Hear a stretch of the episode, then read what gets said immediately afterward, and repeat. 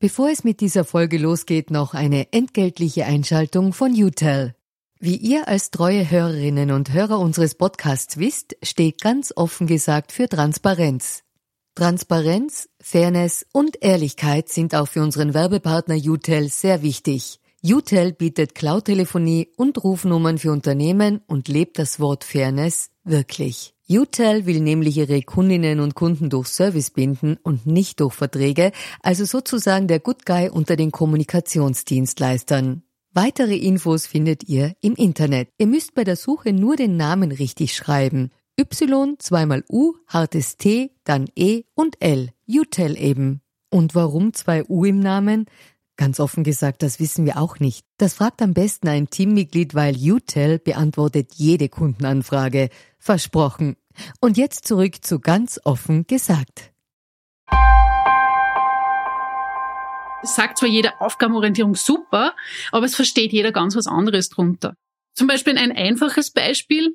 Die einen sagen, ich habe schon ein sehr gutes Betreuungsangebot, darum möchte ich auch mehr Geld aus dem Kuchen.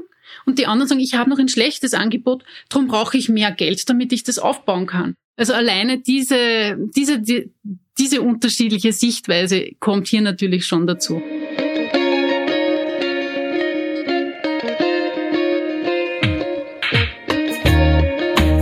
Hallo und herzlich willkommen bei Ganz offen gesagt, dem Podcast für Politikinteressierte. Bund, Länder und Gemeinden ringen gerade darum, wie der gemeinsame Steuerkuchen, den der Bund für alle drei einnimmt, über diese drei Ebenen verteilt wird. Es geht um den sogenannten Finanzausgleich. Mein Name ist Georg Renner, ich bin Innenpolitikredakteur bei der Kleinen Zeitung und heute unterhalte ich mich mit Caroline Mitterer, Verwaltungsforscherin am KDZ, Zentrum für Verwaltungsforschung, darüber, wie dieser Finanzausgleich zustande kommt, ob das ein intelligentes System ist, Geld zu verteilen zwischen den unterschiedlichen Ebenen des Staates und wie man das in Zukunft besser gestalten könnte.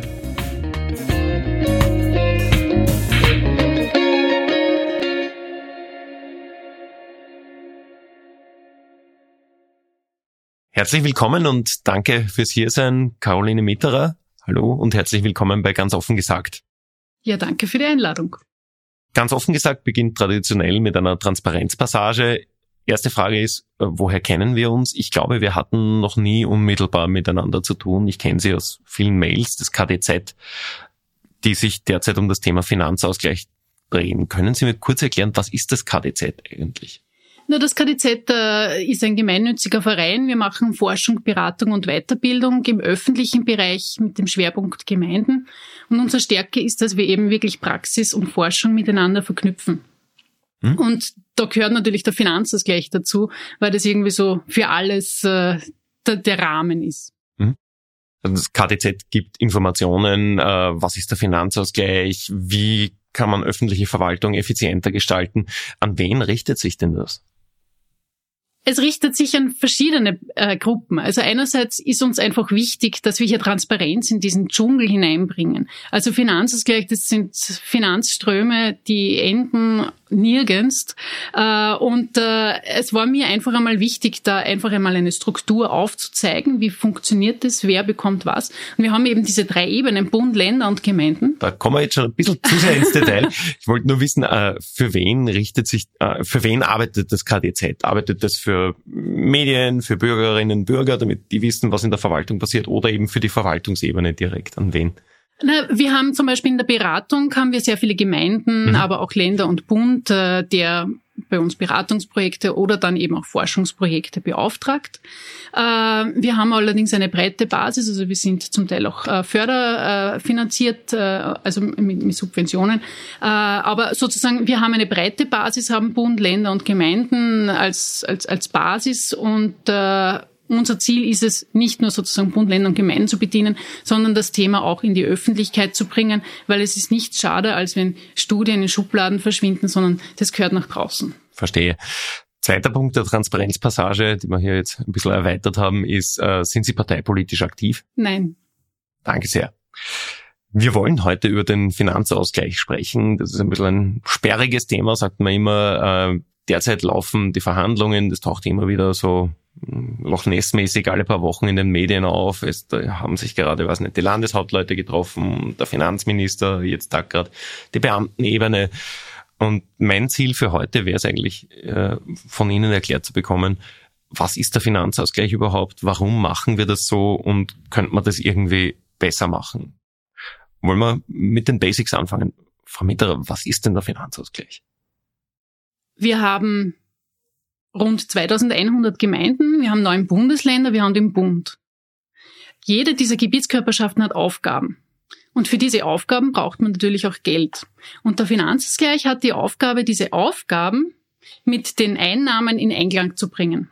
Das heißt, wer mehr Aufgaben hat, soll auch mehr Einnahmen bekommen. Und diese Verschränkung. Bei den Finanzausgleichsverhandlungen, die wir jetzt haben, geht es eigentlich um eine kleine Säule des gesamten Finanzausgleichs. Äh, so klein ist sie jetzt nicht vom Betrag her, aber ist nur ein Element von vielen Elementen äh, im Finanzausgleich. Äh, wo es eben wirklich darum geht, diesen großen Steuertopf, den wir haben in Österreich, also wo Umsatzsteuer, Körperschaftssteuer äh, und so weiter drinnen ist, äh, das auf die Ebenen aufzuteilen mit mhm. einem relativ komplexen Schlüssel. Also vereinfacht gesagt, äh, wir haben unterschiedliche Formen von Steuern und Abgaben, die diesen unterschiedlichen Gebietskörperschaften zugutekommen. In Gemeinden habe ich die Kommunalabgabe, in, im Bund eben Körperschaftssteuer, Einkommensteuer und so weiter. Und die müssen dann noch einmal nachverteilt werden. Warum denn? Warum bleibt denen nicht einfach, was sie jeweils selber einnehmen?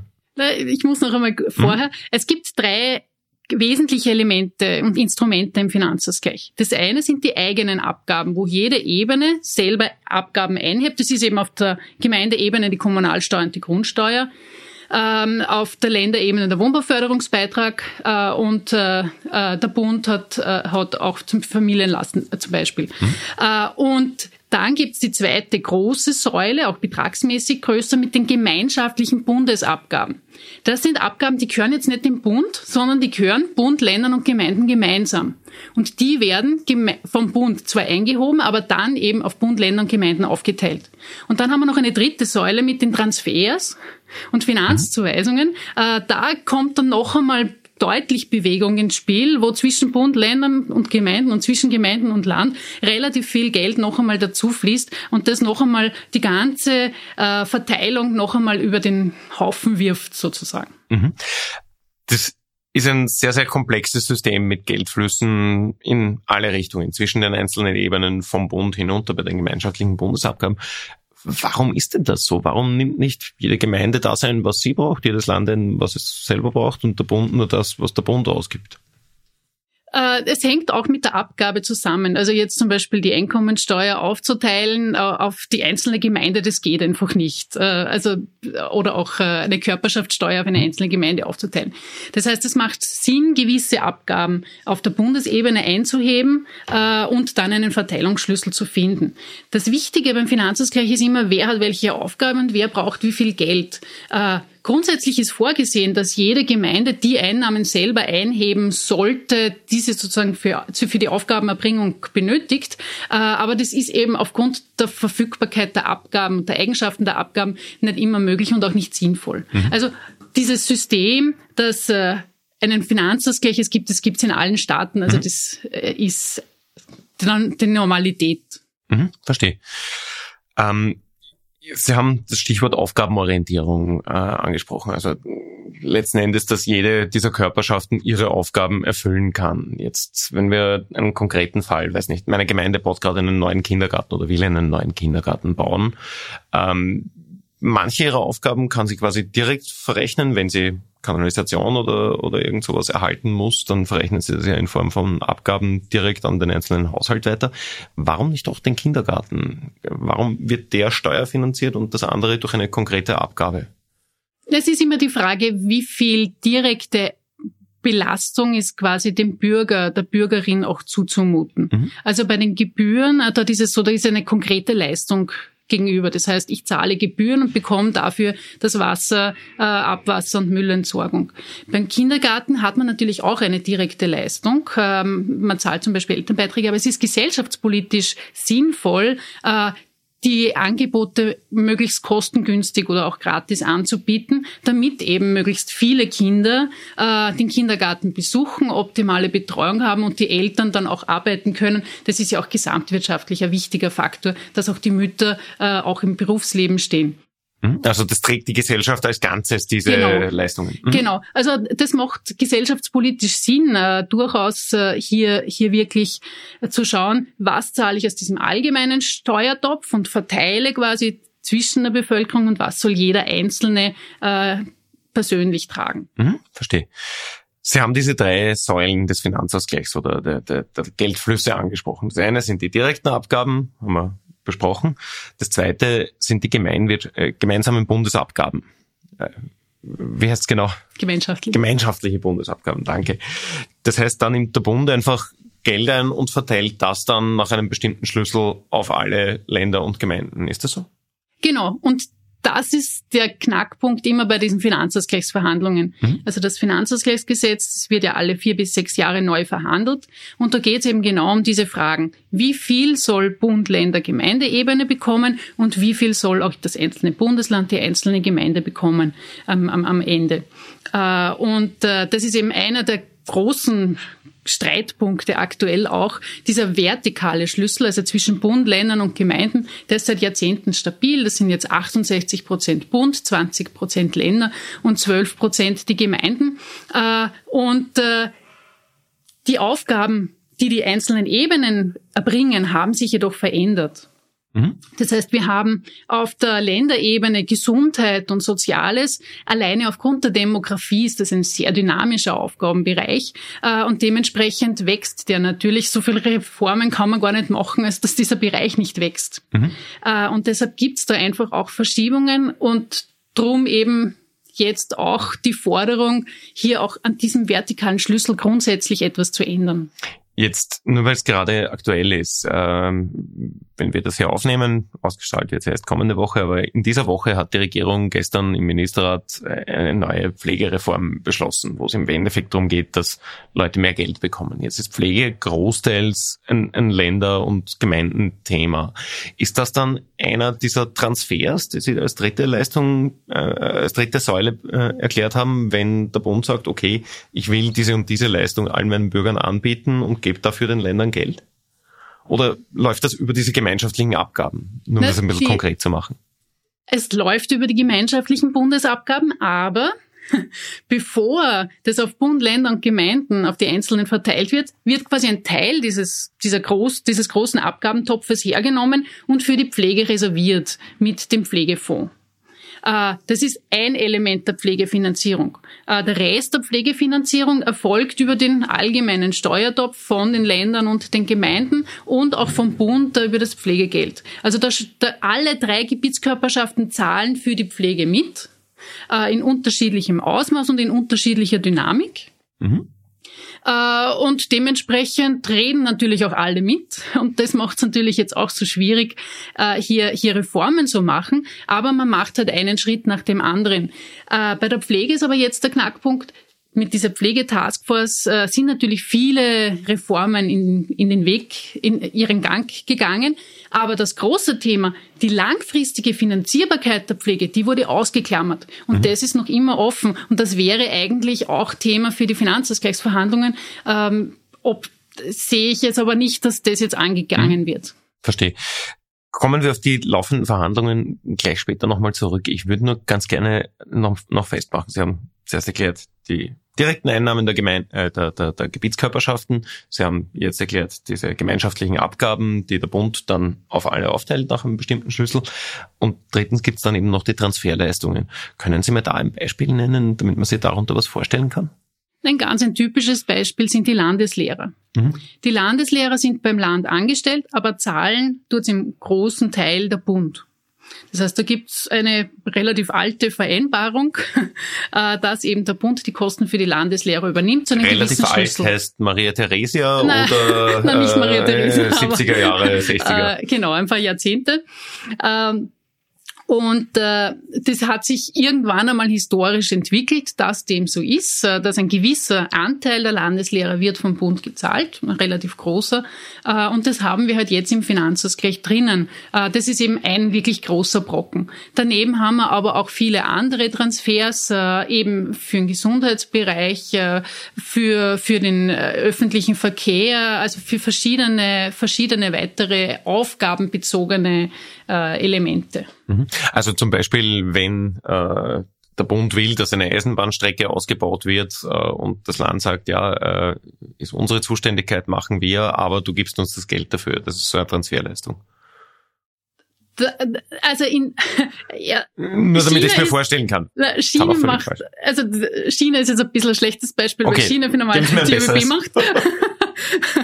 ähm, aber nehmen wir jetzt äh, äh also dass es wirklich äh, Zuschüsse für Infrastrukturprojekte gibt, jetzt vom Bund an die Länder, das ist jetzt eher die Ausnahme. Mhm. Äh, also große Infrastrukturprojekte der Länder, wenn es ein großes Krankenanstalt äh, und so weiter geht, dann finanzieren die das aus ihrem eigenen Budget in der Regel, ähm, was, was sie halt hier haben. Ähm, die Transfers, die im Finanzausgleichsgesetz geregelt sind, das sind wirklich laufende Transfers, die wirklich jedes Jahr stattfinden, äh, die quasi zur Basisfinanzierung inzwischen dazugehören.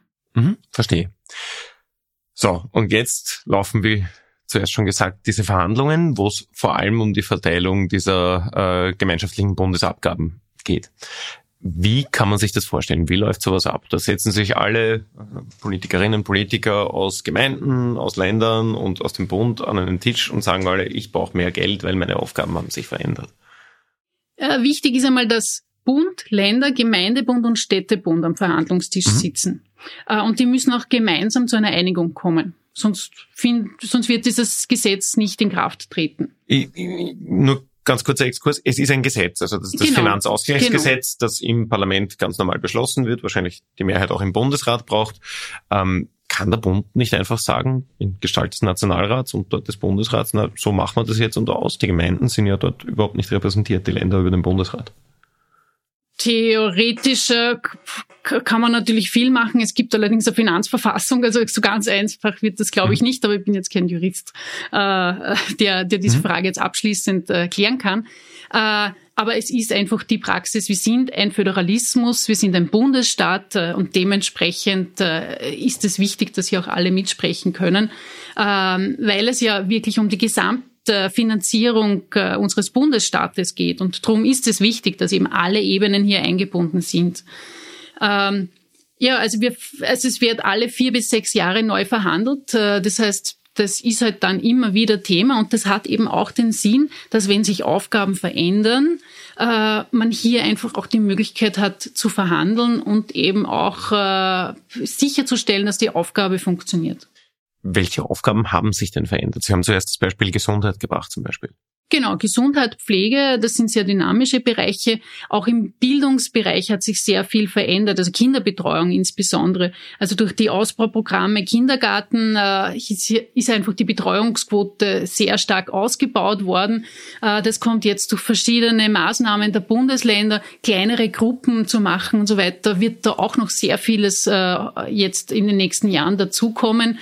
Äh, auch im, im Schulbereich, also mit Ganztagsschulen, wo man wirklich eine ganztägige Betreuung auch ermöglicht. Auch das sind sind einfach wachsende Bereiche, wo sehr viel Personal auch dahinter steht. Äh, also das sind wirklich dynamische Bereiche. Also da haben sich die gesellschaftlichen Erwartungen an den Staat auch geändert, was der Staat bereitstellen soll. Kann man das so formulieren? Im, Im Bildungsbereich, also bei der Kinderbetreuung mhm. sicher. Also das ist wichtig. Mhm. Aber auch die EU gibt hier entsprechende Vorgaben, die es mhm. zu erreichen gilt. Also das ist ein, ein, ein Weg, den man hier als Gesellschaft geht. Und das heißt letzten Endes, dass mehr Geld verteilt werden muss auf diese unterschiedlichen Ebenen, weil die Aufgaben ja in den seltensten Fällen weniger werden, oder?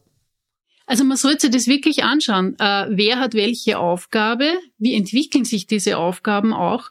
Äh, und dann die, die Einnahmen dazu aufzuteilen. Also diese Dynamisierung einerseits und wirklich diese Verknüpfung von Aufgabe äh, und Einnahme, das wäre ganz ein wichtiger Punkt, dass man das fundiert äh, hier angeht. Mhm. Wie konkret kann man denn so eine dynamische, konkrete Gestaltung machen? Weil ich stelle mir vor, in einer Gemeinde gibt es viele Kinder, in einer anderen gibt es vielleicht weniger Kinder, weil dort die Bevölkerung älter ist im Schnitt äh, und trotzdem haben sie gleich viele Einwohner. Kann man das irgendwie konkret fassen, dass man ein komplett dynamisches System macht, wo man sagt, okay, in diesem Jahrgang kommen mal so viele Kinder in den Kindergarten dort, dementsprechend brauchen die mehr Geld? Na, es gibt hier diesen auf der horizontalen Ebene den aufgabenorientierten Finanzausgleich. Also das wird Stopp, das jetzt Was ansprechen. heißt horizontale Ebene? Horizontale Ebene heißt jetzt, nachdem Sie das Beispiel Kinderbetreuung gebracht mhm. haben, die Verteilung zwischen den Gemeinden. Okay. Also wer, welche Gemeinde soll wie viel aus dem Finanzausgleich bekommen? Das ist also die, die horizontale bekommen Verteilung. die 12 Prozent von diesem genau, gesamten genau, Kuchen und genau, horizontal dreht genau. sich darum, wer davon Genau, wie viel bekommt. Mhm. genau. Kennen wir aus. Äh, und derzeit wird das ganz stark nach dem Bevölkerungsschlüssel äh, äh, verteilt. Äh, Im Prinzip bekommen alle pro Kopf gleich viel. Die größeren Städte kriegen pro Kopf mehr äh, weil sie auch mehr Aufgaben haben. Äh, aber im Wesentlichen wird nicht differenziert, ob jemand jetzt mehr in der Kinderbetreuung leistet oder nicht. Mit einem aufgabenorientierten Verschlüssel, also zum Beispiel eine Orientierung daran, wie ist die Betreuungsquote in der Gemeinde, kann man hier natürlich dann auch steuernd eingreifen und sagen, der, der mehr Kinderbetreuung anbietet, soll dann auch mehr Geld aus dem Finanzausgleich bekommen. Das wäre natürlich dann auch der Anreiz, wirklich auch mehr Kinderbetreuungsangebote hier äh, anzubieten. Das klingt ja großartig. Warum gibt es das nicht seit, seit Jahrzehnten schon? das ist eine sehr gute Frage. äh, bei den letzten Finanzausgleichsverhandlungen wäre es fast so weit gewesen. Mhm. Also da ist dieses Element aufgabenorientierter Finanzausgleich äh, schon sehr weit gekommen. Es hat eine eigene Arbeitsgruppe gegeben, die das Thema auch äh, intensiver behandelt hat, äh, ist aber dann schlussendlich doch eingeschlafen, aus vielen verschiedenen Gründen. Ähm, es waren die Zielsetzungen nicht klar. Es hat jeder ein bisschen was anderes wollen und es, sagt zwar jeder Aufgabenorientierung super, aber es versteht jeder ganz was anderes drunter. Mhm. Was äh, kann man denn dann noch drunter verstehen? So wie Sie das ja jetzt erklärt haben, ist das ja quasi die eierlegende Wollmilchsau. Na, zum Beispiel ein einfaches Beispiel. Die einen sagen, ich habe schon ein sehr gutes Betreuungsangebot, darum möchte ich auch mehr Geld aus dem Kuchen. Und die anderen sagen, ich habe noch ein schlechtes Angebot, darum brauche ich mehr Geld, damit ich das aufbauen kann. Mhm. Also alleine diese, diese, die, diese unterschiedliche Sichtweise kommt hier natürlich schon dazu. Mhm. Dann kommen noch äh, Steuerungsaspekte äh, Aspekte dazu. Also die Länder wünschen sich dann noch, ja, und dann schauen wir noch, dass wir das besser koordinieren und sonstiges oder pädagogische Dinge hineinbringen. Also dann, dann wird das Ganze natürlich jetzt viel zu komplex für einen Finanzausgleich. Mhm. Äh, das heißt, äh, man kann in einen Finanzausgleich vieles hineinstecken, aber nicht alles. Also man kann die Probleme, die man sozusagen auf der Aufgabenebene nicht lösen kann, nicht in den Finanzausgleich hineinstecken. Mhm. Äh, verstehe. Also letzten Endes geht es darum, dass man sagt, okay, man bewegt sich ein Stück hin in Richtung dieser Aufgabenorientierung, aber zuerst muss man mal eine Aufgabenorientierungsdefinition finden. Was heißt das und welche Aufgaben rechne ich ein und welche Aufgaben rechne ich nicht ein? Gibt es darüber schon einen Konsens oder ist das schon allein ein Streitpunkt?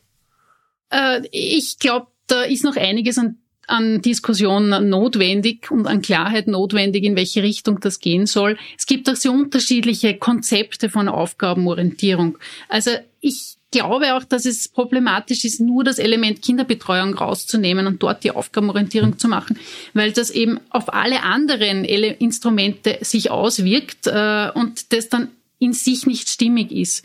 Äh, also wesentlich besser wäre es, so wie es die Schweizer gemacht haben, wirklich den Finanzausgleich neu aufzusetzen und eben äh, aufgabenorientierte Elemente mit ressourcenausgleichenden Elementen und einer Basisfinanzierung zu kombinieren und da ein Gesamtpaket zu machen, das in sich stimmig ist. Mhm.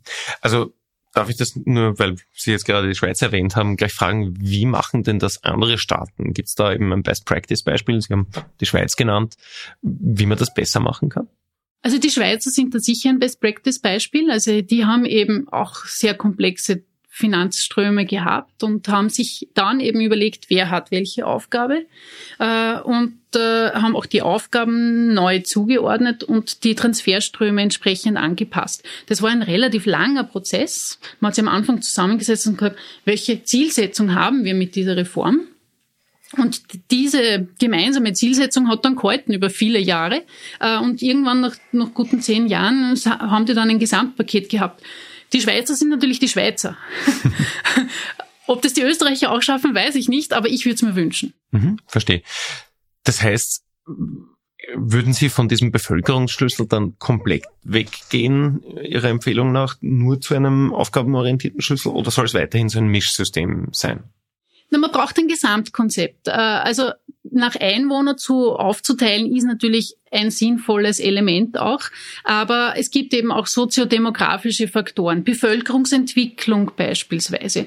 Bin ich eine wachsende Gemeinde? Bin ich eine schrumpfende Gemeinde? Äh, oder auch wo, wo liege ich? Liege ich im Zentrum oder liege ich in der Peripherie? Je nachdem habe ich natürlich auch andere Aufgaben. Äh, bin ich, eine, bin ich ein zentraler Ort, dann habe ich eine regionale Versorgungsfunktion. Das heißt, in meiner Gemeinde äh, sind ganz viele Menschen aus den umliegenden Gemeinden. Ich muss eben mehr Infrastruktur bereitstellen, wie das Hallenbad, äh, den öffentlichen Verkehr und so weiter. Das heißt, da würde äh, ich als Bürgermeister jetzt schon wieder sagen, naja, aber dafür habt ihr mehr Steuereinnahmen, weil bei euch, weiß nicht, die großen Möbelhäuser stehen, wo die Leute aus der Region einkaufen, oder? Äh, es, es braucht immer zwei Elemente. Es braucht die den Lastenausgleich, also diese Aufgabenorientierung und den Ressourcenausgleich. Die, auch die Steuereinnahmen auf der Gemeindeebene sind ja nicht gleich verteilt. Äh, wenn zufälligerweise in einer kleinen Gemeinde ein riesengroßer Betrieb ist, haben die natürlich Kommunalsteuereinnahmen ohne Ende. Mhm. Drum gibt es eben auch diesen Ressourcenausgleich, dass eben diese Gemeinde dann einen Teil äh, ihrer, ihrer Einnahmen abgibt und das sozusagen anderen Gemeinden zugutekommt, die eben äh, nur landwirtschaftliche Betriebe hat und eigentlich keine Kommunalsteuer. Das heißt, äh, da gibt's eben diese Umverteilung. Und ein vernünftiger Finanzausgleich hat beide Elemente, diesen Ressourcenausgleich und diesen Lastenausgleich. Und derzeit ist es aber so, dass dieser Lastenausgleich viel zu schwach ausgeprägt ist, bis fast nicht vorhanden. Und dieser Ressourcenausgleich einfach viel übermächtiger ist. Mhm, verstehe. Ähm wenn Sie jetzt ein System auf die grüne Wiese stellen könnten, wie sich diese drei Ebenen, wir setzen mal voraus, die drei Ebenen wird es in Österreich noch relativ lange geben, äh, sich irgendwie einigen können, wie würde das in Grundzügen aussehen? Äh, hierzu hat es in äh, 2010, glaube ich, war es, äh, äh, eine Studie gegeben, äh, wo die großen Forschungsinstitute zum Finanzausgleich sich beschäftigt haben äh, mit der Frage eben, welcher Reformbedarf besteht und wo kann das auch hingehen. Äh, und äh, im Wesentlichen braucht es eine Basisfinanzierung.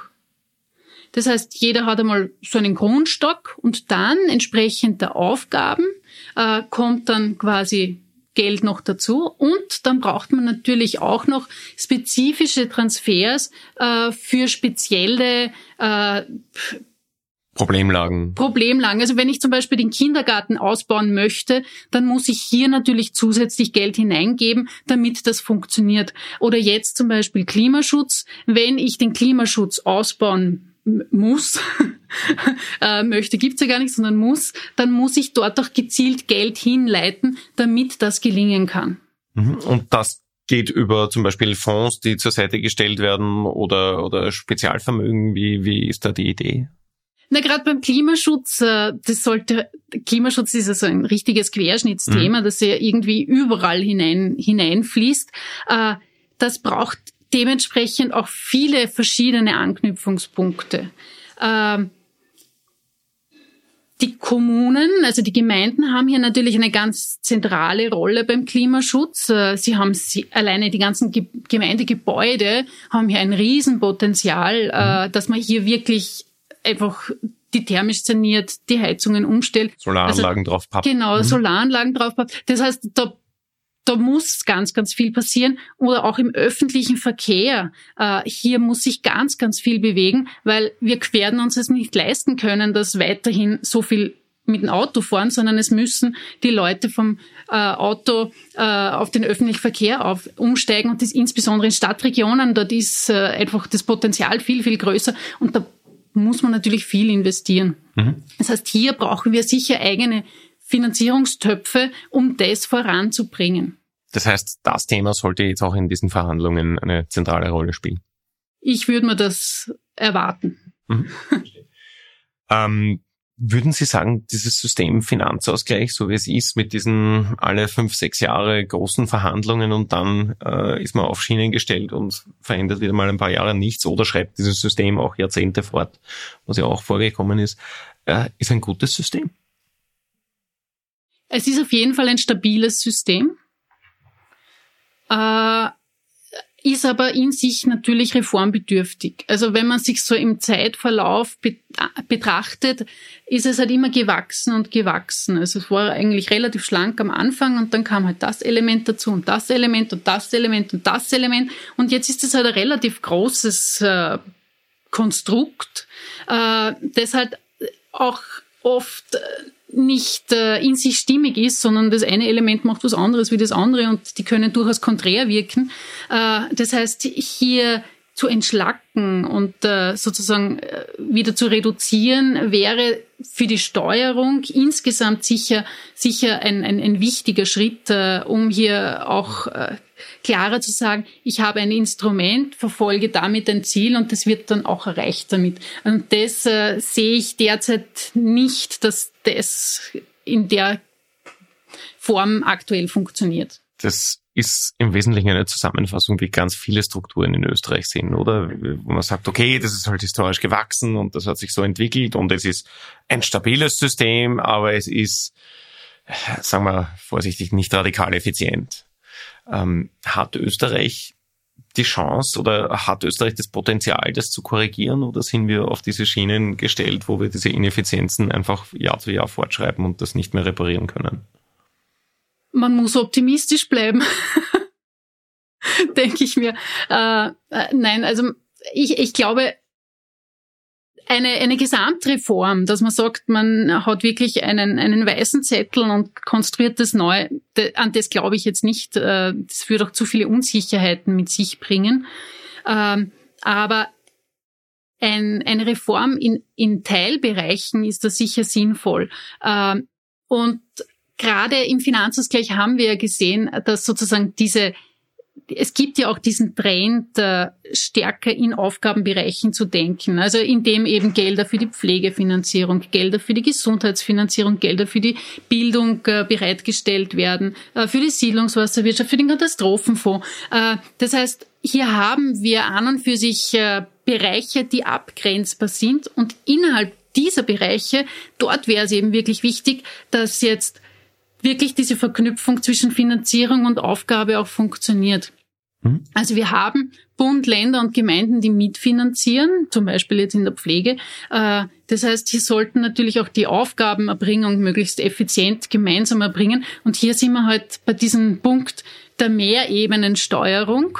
Wie schaffe ich es, dass Bund, Länder und Gemeinden möglichst gut zusammenarbeiten? Da gibt es natürlich noch viele andere auch noch. Krankenkassen, ja, tausende genau. Institutionen. Ja. Äh, äh, aber sozusagen, wie schaffe ich das? Und da wird noch zu wenig Fokus drauf gelegt. Wie schaffe ich es, Kooperation, Koordination zu verbessern, vertrauensbildende Maßnahmen äh, zwischen den Ebenen. Also auch das wäre ein wichtiger Punkt, äh, um, um, um hier einfach auch weiterzukommen. Mhm.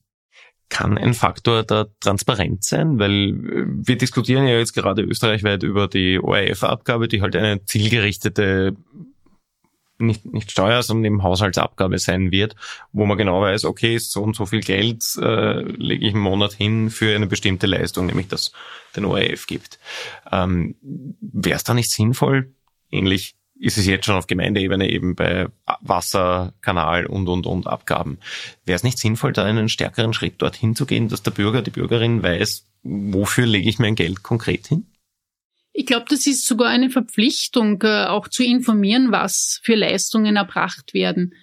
Ähm, zum Teil passiert das ja auch äh, mit, mit mehr Transparenz. Äh, also auf der Gemeindeebene gibt es zum Beispiel offener Haushalt.at, wo die Gemeindebudgets dargestellt sind, wo jeder Bürger, jede Bürgerin äh, nachschauen kann, wie schaut es in meiner Gemeinde aus, kann es auch vergleichen mit der Nachbargemeinde, ähm, dass man einfach sieht, aha, okay, so schaut es dort aus. Äh, was natürlich hier noch fehlt, sind wirklich die konkreten Aufgaben daneben. Äh, jetzt auf der Gemeindeebene ist es natürlich noch einmal schwieriger, äh, weil das natürlich auch einen Aufwand bedeutet. Mhm. Äh, aber zum Beispiel auf Länderebene würde ich mir schon auch mehr solche Transparenzberichte wünschen, vor allem auch, weil ja die Länder selber ja kaum selber Abgaben einheben und natürlich sehr stark äh, an diesen gemeinschaftlichen Bundesabgaben äh, hier, hier hängen und an Transfers, dass man auf der anderen Seite eben wirklich klar macht, was passiert mit dem Geld, weil das stärkt natürlich auch die politische Verantwortung. Das wollen halt viele nicht, dass die politische Verantwortung gestärkt wird, weil es relativ bequem ist, das Geld vom teilweise Bund überwiesen zu bekommen oder über bestehende Abgaben einzunehmen und dann halt auszugeben, wie man es politisch gerade entscheidet. Ja, aber das wäre ein, ein wesentliches Element, mhm. äh, um genau diese politische Verantwortung zu stärken, mhm. eben Transparenz auch bei den erbrachten Aufgaben. Die Länder haben ja grundsätzlich ein Steuererfindungsrecht, wenn ich das richtig im Kopf habe aus meinen Verfassungsrechtsvorlesungen, das sie aber nur sehr, sehr eingeschränkt nutzen gibt's auch nur dort, wo nicht der Bund schon andere Abgaben einhebt. Ist Abgabenautonomie generell ein Thema, das in Österreich diskutiert gehörte, dass man sagt, okay, Länder, Gemeinden, vielleicht auch der Bund sollen stärker gezielt Steuern einnehmen? Ah, das ist, glaube ich, sogar ein, ein wichtiger Punkt, weil es sollten natürlich die Aufgaben, die Ausgaben und die Einnahmen möglichst in Einklang stehen. Wenn ich natürlich verantwortlich bin, stärker für meine Einnahmen, äh, dann dann ist das natürlich etwas anderes, wie wenn das irgendwie irgendwo herkommt, das Geld. Ähm, und äh, Abgabenautonomie ist ja auch äh, ein wesentlicher Punkt, äh, wie, wie selbstsicher ich hier auch auftreten kann. Also jetzt auf der Gemeindeebene, äh, die natürlich irgendwo immer so das dritte Glied, also das letzte Glied in dieser Reihe ist, ähm, die kämpfen natürlich darum, ihre Abgabenautonomie zu bewahren. Äh, seit Jahrzehnten ist eine Grundsteuerreform fällig. Äh, und die Gemeinden haben ja wirklich ein Interesse daran, das auf neue Beine zu stellen, äh, weil auch der Verfassungsgerichtshof Können Sie ganz kurz sagen, warum ist eine Grundsteuerreform fällig? ja, ich war gerade dabei gewesen mit ja, dem Verfassungsgericht. Äh, der Verfassungsgericht sagt schon, ja, jetzt, also es, die Grundsteuer basiert auf den Einheitswerten und die sind relativ, die sind ziemlich veraltet und geben eben nicht wieder, wie sich die Wertentwicklung in Österreich äh, hier verändert hat in den letzten Jahrzehnten. Das heißt, man hat halt noch immer den Wert, den man in die 70er Jahre gehabt hat, äh, der jetzt der Grundsteuer zugrunde liegt im Groben und Ganzen. Äh, und das stimmt natürlich nimmer weil die Preise in Wien sind natürlich ganz anders gestiegen wie jetzt in einer peripheren Region. Und der Verfassungsgerichtshof hat bei einigen Abgaben, also bei der Grunderwerbsteuer zum Beispiel schon gesagt, Einheitswert kann man da nicht mehr zugrunde legen. Bei der Grundsteuer hat er jetzt noch gesagt, na, derweil darf man das noch, ähm, weil es eigentlich eh eine Bagatellsteuer ist für den Einzelnen hat, ist die Belastung relativ gering. Das heißt, da braucht man nicht so hohe Maßstäbe. Äh, aber das ist natürlich keine befriedigende Lösung. Mhm. Aber hieße das nicht, dass es für die meisten Hauseigentümer teurer wird und damit auch für Mieterinnen und Mieter und das Wohnen, der Faktor Wohnen einfach radikal verteuert würde? Also es ist äh, minimal, was für Grundsteuer ausgegeben wird. Also die Gebühren haben ein weit höheres Aufkommen äh, als, die, als die Grundsteuer. Also selbst wenn man das verdoppeln würde, würde es im einzelnen Geldbörsel noch nicht viel machen und das Wohnen nicht verteuern, nicht wesentlich. Also äh, in erster Linie braucht es einmal eine Regelung, die zeitgemäß ist äh, administrativ vernünftig umsetzbar ist äh, und äh, eben auch in den nächsten Jahren und Jahrzehnten sozusagen äh, stabile Einnahme ist. Weil jetzt wir eben sehen, dass durch das, dass eben der Wert von vor Jahrzehnten eingefroren ist, die Dynamik bei der Grundsteuer einfach viel niedriger ist als bei anderen äh, wichtigen Einnahmengrößen und dadurch die Grundsteuer einfach immer mehr verliert und das schwächt einfach die Einnahmenbasis der Gemeinden. Das heißt, umso weniger sie hieraus kriegen, äh, umso weniger können sie dann auch in Kinderbetreuung, äh, in Schulen und so weiter hineinstecken. Und das ist schon ein wichtiger Punkt. Ich brauche auch eine Einnahmenbasis, um meine Leistungen auch tatsächlich erbringen zu können. Mhm. Wäre es auch sinnvoll, eine Art Steuerwettbewerb einzuführen, dass man sagt, okay, Hausnummer, weiß nicht, Kitzbühel vermute mal, dass dort die Gründe ein bisschen teurer sind als bei uns in Niederösterreich, äh, darf wesentlich mehr verlangen als äh, eine kleinere Gemeinde irgendwo, dass man da quasi einen Wettbewerb einführt?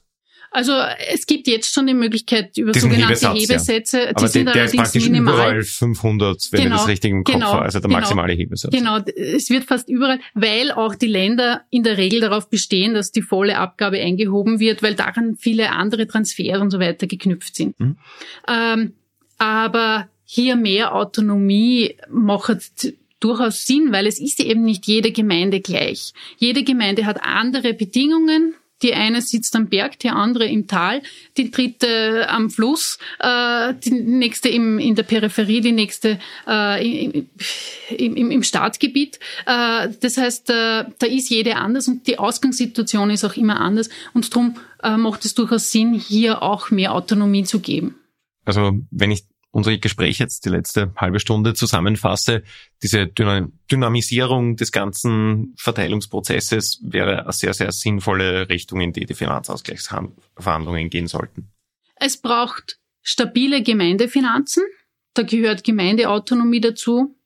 Äh, es braucht natürlich stabile, aber natürlich auch irgendwo flexibilisierte Verteilungen zwischen den Ebenen.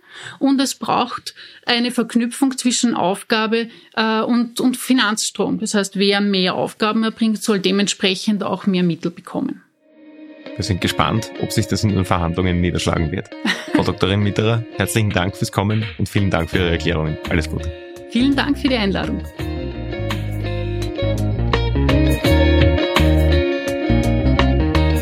Das war unsere heutige Folge ganz offen gesagt.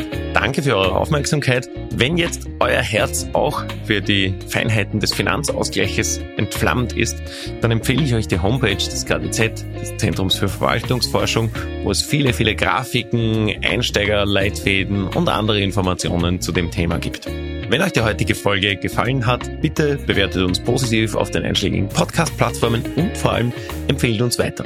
Danke, bis zum nächsten Mal. Adieu.